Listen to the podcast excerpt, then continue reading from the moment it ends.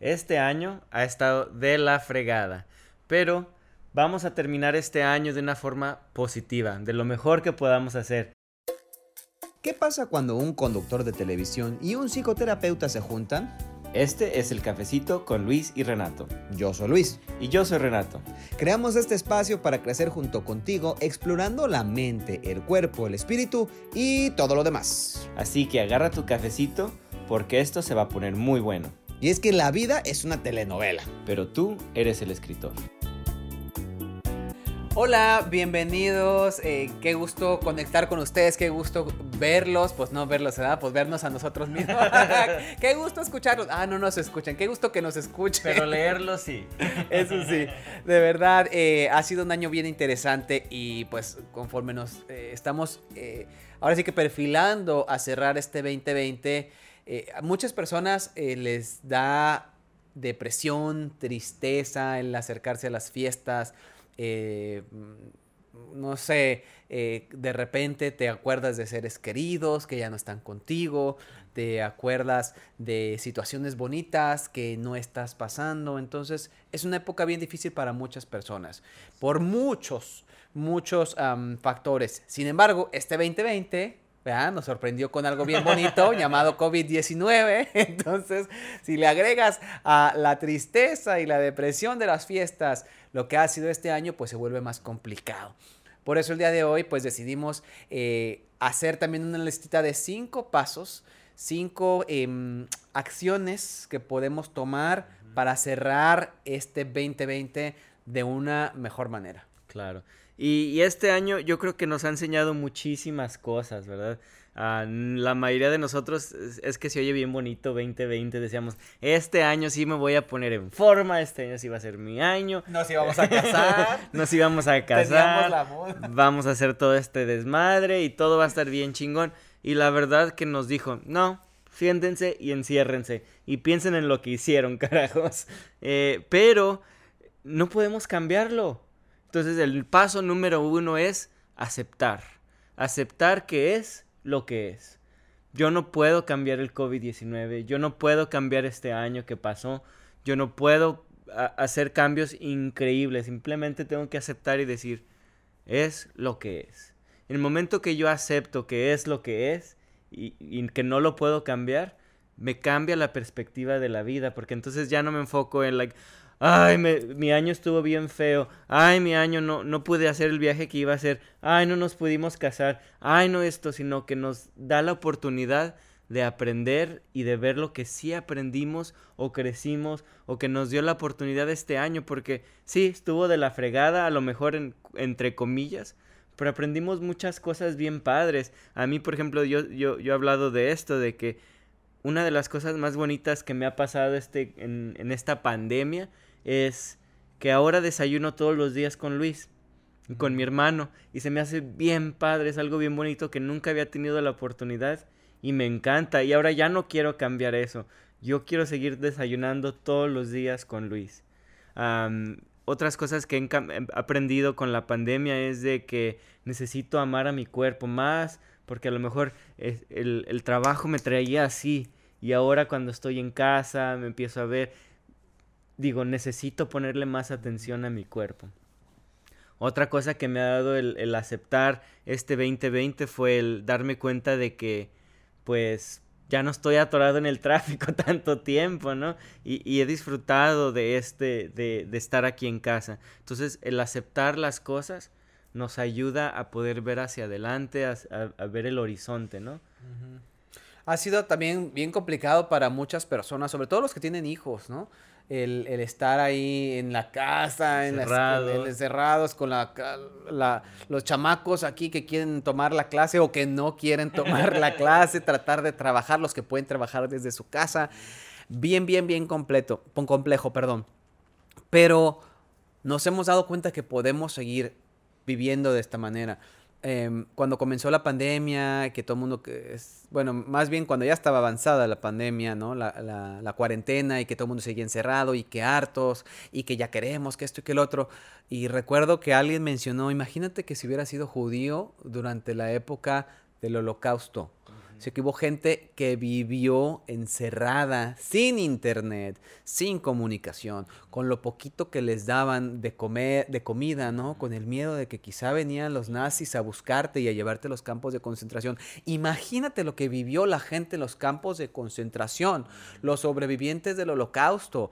O sea, no mames estás a todo dar en tu casa con el internet y con el aire acondicionado. Con los niños. Exacto, o sea, qué bendición de poder estar en un buen lugar en, en estos momentos. Y solamente puedes llegar a ese nivel cuando lo aceptas, cuando dices, pues así es, hay que enseñar, e, esto es lo que tengo, it is what it is, ¿no? El punto número dos es, démonos cuenta de que todo es temporal que todo pasa, todo va a pasar. Siempre me acuerdo de mi amiga Claudia Nieto de, Mexicali, que cuando hubo un tiempo que yo estaba súper, súper estresado porque tenía dos trabajos, que tenía Despierta América y tenía Lánzate, y me levantaba todos los días a las 4 y media de la mañana para irme a Lánzate, y luego después entraba a las 9 de la mañana a Despierta América, y a veces terminaba a las 10 de la noche, 11, y al día siguiente otra vez. Entonces, me acuerdo que me dijo Claudia, güey, pues disfrútalo porque algo va a pasar porque algo va a pasar. No sabes, a lo mejor se va a acabar uno de los programas, o te van a correr, güey, o vas a tener una mejor oportunidad en otro lugar, pero esto que estás viviendo se va a terminar en algún momento. Y siempre me acuerdo de, ella que decía, algo va a pasar. Y así es. Eh, a veces estamos tan clavados en el momento en que estamos viviendo y sobre todo en las circunstancias adversas que estamos tratando de, de pelear, ¿no? De estar contra la marea, que a veces no aceptamos, como dice Renato, este, esta situación. Entonces, es importante que hagamos una pausa y digamos, ok, relax.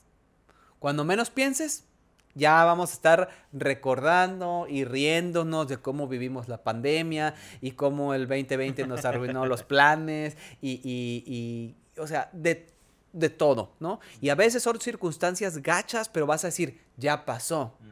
Ya no estoy sufriendo, ya estoy en un mejor lugar, ya aprendí a estar de, de una manera distinta. Es más, acordémonos de alguna circunstancia difícil que hayamos vivido, por ejemplo, en la infancia, en la adolescencia, o hace cinco años, o acuérdense de ese novio de la prepa que sentían que se iban a morir sin él. acuérdense cómo estaban casi al borde del suicidio, aventarse de un presupicio. El presupicio. Ah, que se, se, querían aventar de un presupicio. en de veras, es que a veces, y, a veces uno se acuerda de esas cosas y dices, ay, qué dramático era, ¿no? Y, esos recuerdos, ¿verdad? Que, que teníamos, que en ese momento se sentían como que el mundo se te iba a acabar, ahora te dan risa. Yo sé que se siente difícil lo que estamos pasando y no queremos como barrer. Sabemos que este momento es muy difícil para muchas personas. Sabemos que el 2020 o el COVID-19 no nada más los han cerrado a muchos, sino que ha matado a mucha gente. Sabemos, no estamos tratando de hacerlo muy chistoso, pero es parte de la vida, ¿no? entonces hay que recordarnos que las cosas que decíamos como que no manches, me arruinó la vida, ya no son tan importantes. Todo pasa y sigue pasando y, y eventualmente te vas a sentir como que era un recuerdo, ¿no?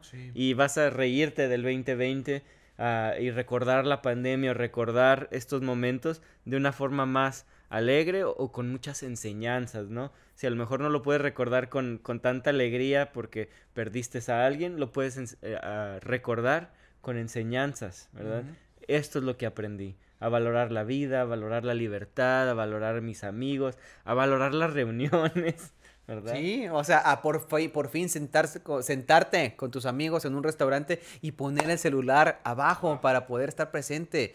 Y también, como dice Renato, hay cosas difíciles, ¿no? Hay gente que perdió sus trabajos, que están perdiendo sus negocios y que entendemos que es una situación agobiante y desesperante, pero tenemos que tener la certeza de que va a pasar y que va, vamos a estar en otro lugar, que esto se, va a terminar. Todo es temporal. Exacto, inclusive el trabajo de casa para algunas personas se les va a terminar.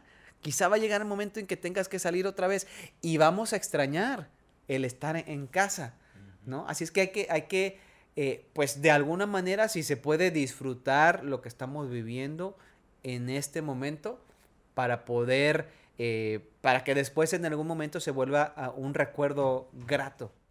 Totalmente. Cuando pase. El número tres es da. Da. Todo lo que puedas y lo poquito que puedas. Ah, hay uno de mis libros favoritos, es las siete, es mi favorito, no me acuerdo el siete título. leyes espirituales, las siete. No me acuerdo en español. Espirituales del éxito de Deepak Chopra. Ajá. Y ese libro, una de las cosas que dice es da. Y lo llevo muy conmigo, ¿verdad? No significa que tienes que comprarle un regalo todos los días a alguien o que le tengas que hacer esta cosa elaborada a cualquier persona, no. Dice, da algo a todas las personas con las que te encuentres todos los días de tu vida. Puede ser tan sencillo como dar un elogio, ¿verdad? Decirle, ah, ese, ese, suéter se te ve muy bonito. el decirle, muchas gracias por todo lo que estás haciendo por mí. El dar. El dar te cambia la vida, te pone de una forma ah, que te ayuda a respirar, a ver las cosas muy positivas, el sentirte que ya no estás enfocado solamente en tú, en ti, en tú mismo, en, ti mismo, en tú mismo. en tu tragedia, en tus cosas malas, en las cosas que no tienes, en lo que te falta, sino que estás enfocado en dar, en hacer la vida de los demás un poquitito más fácil.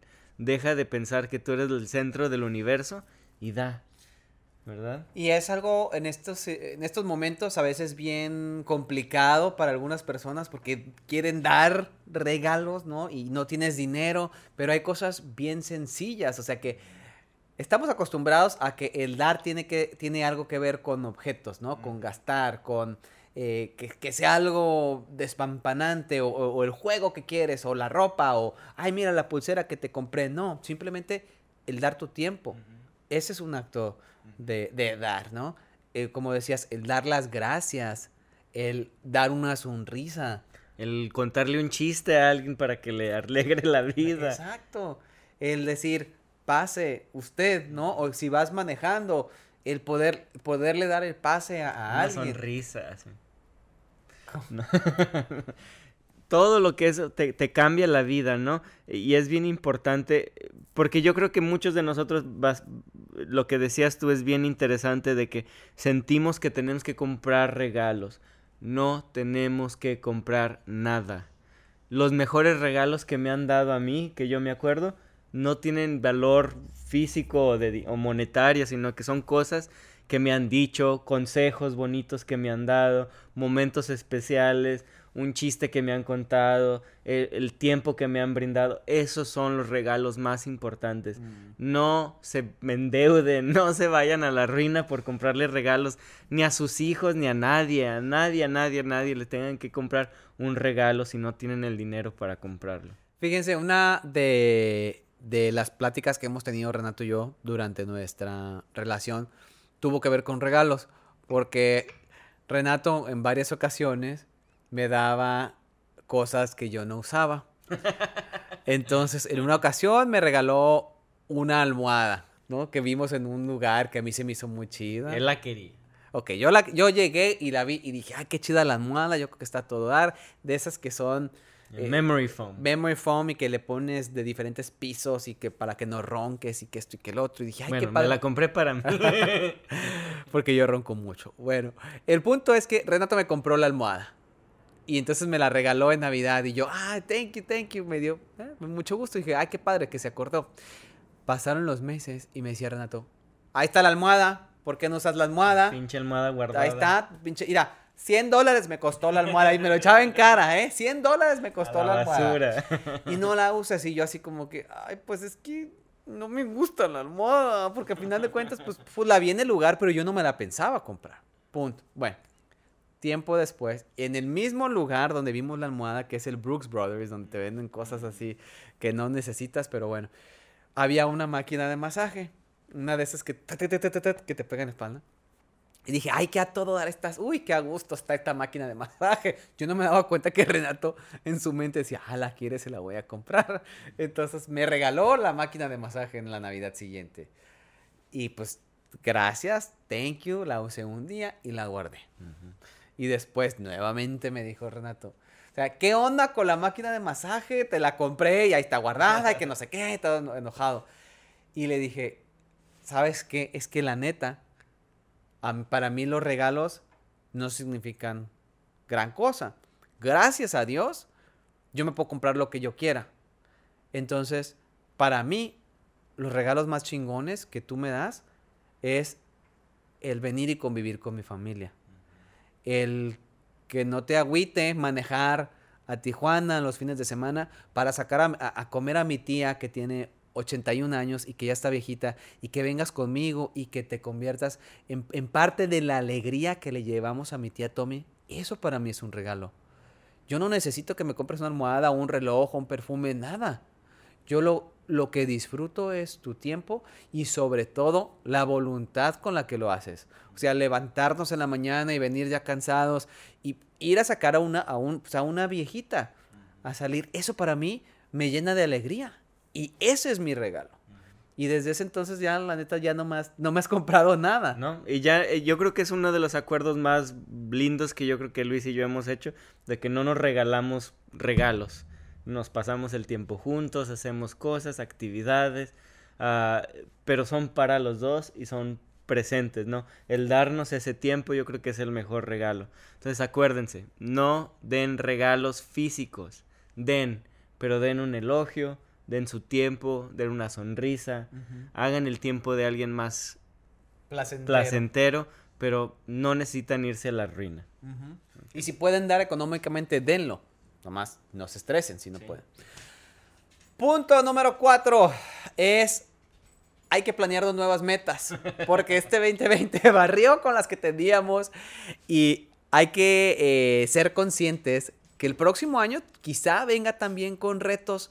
Que quizá no se ha eh, desaparecido completamente la pandemia. Que quizá ya hay una vacuna ya estamos, vemos la luz al final del túnel. Sin embargo, bueno, pues hay muchísimos retos que todavía hay que superar. Eh, la economía, eh, gente que perdió sus negocios, trabajos, los viajes, aún no se ha recuperado el mundo todavía. Entonces hay que tener eso en mente y podernos poner nuevas metas considerando todo lo que vivimos este año. Entonces, eh, quizá el, el poder decir, ok, este año mi meta va a ser convivir mejor con la familia, ¿no? Porque en este, este eh, en este 2020 no fue como yo hubiese querido, las cosas no sucedieron como todos nos imaginábamos. Eh, quizá conviví con la familia, pero no conviví bien, no conviví de la manera que me hubiera gustado. Entonces, esa es una meta nueva, el poder convivir de, de una mejor manera. Totalmente. Las nuevas metas pueden ser como enfocadas en lo que aprendimos este año, ¿no? Por ejemplo, si te diste cuenta de que no has pasado tiempo con tu familia, ¿verdad? Hay que enfocarnos en nuevas metas. Sabemos que este 2020 nos llevó, todas las metas que hicimos al principio, dijo con permiso y no las cambió totalmente. Pero no se desanimen, no dejen de hacer metas nuevas las metas, ¿verdad? Cuando empezamos a empezar en el futuro de una forma positiva, que no estamos ansiosos, ¿verdad? Hay una forma muy diferente que pasa en nuestra mente, ¿no? No estamos ansiosos del futuro, sino estamos hopeful, con esperanza del futuro. Las metas nos dan esperanza, por eso es bien importante el crearlas. No nos dejemos sin hacer metas para el futuro.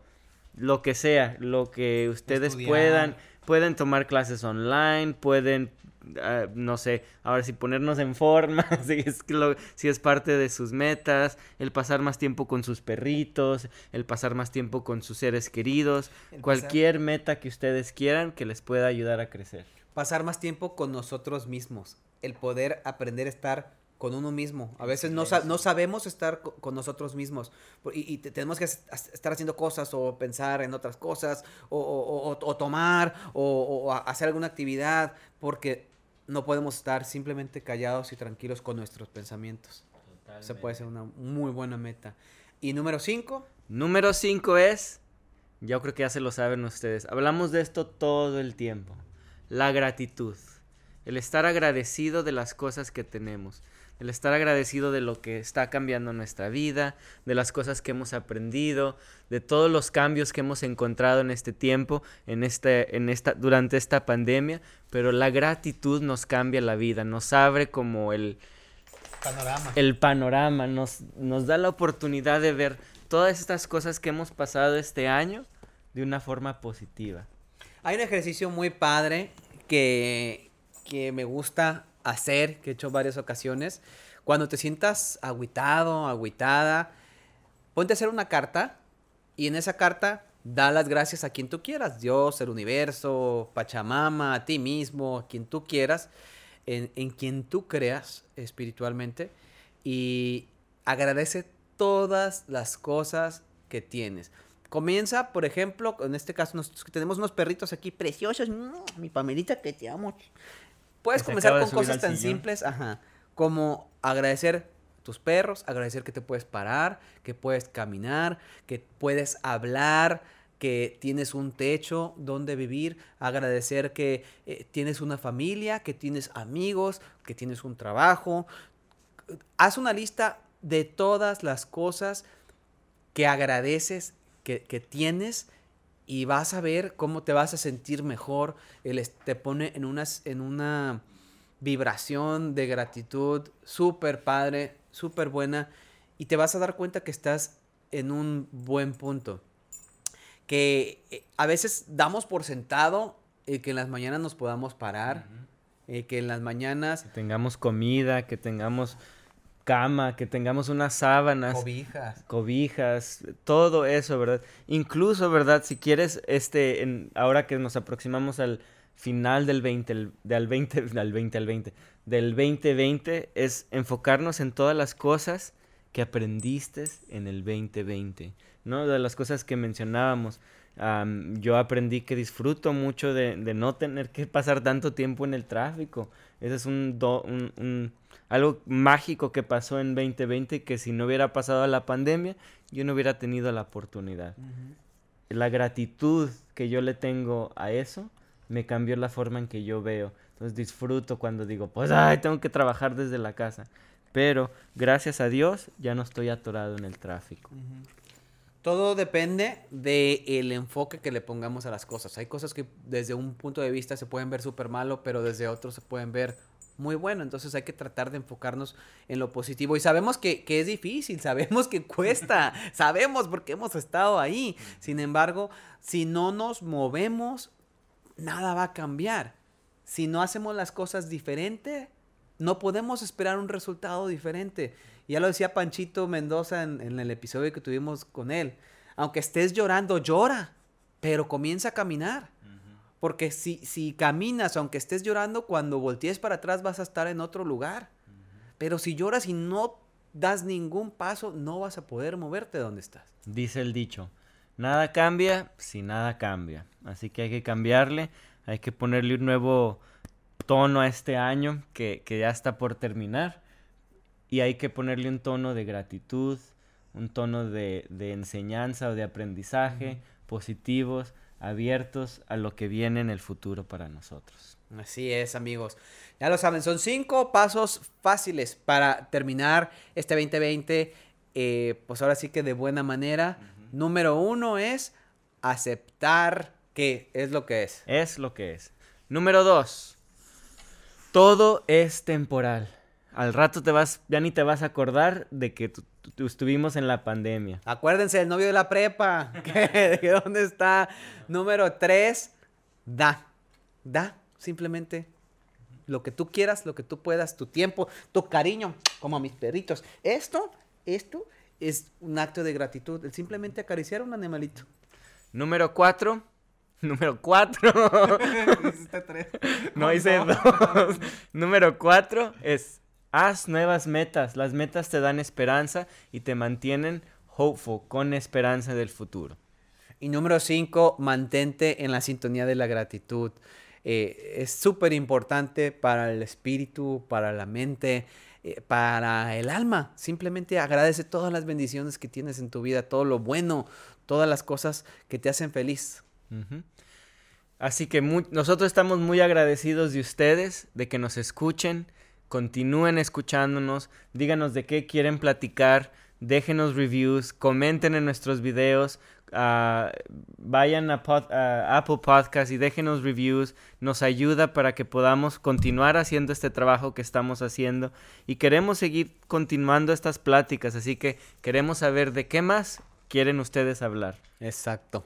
Recuerden que la vida es una telenovela, pero... Ustedes son los escritores. Nos vemos el próximo jueves. Adiós.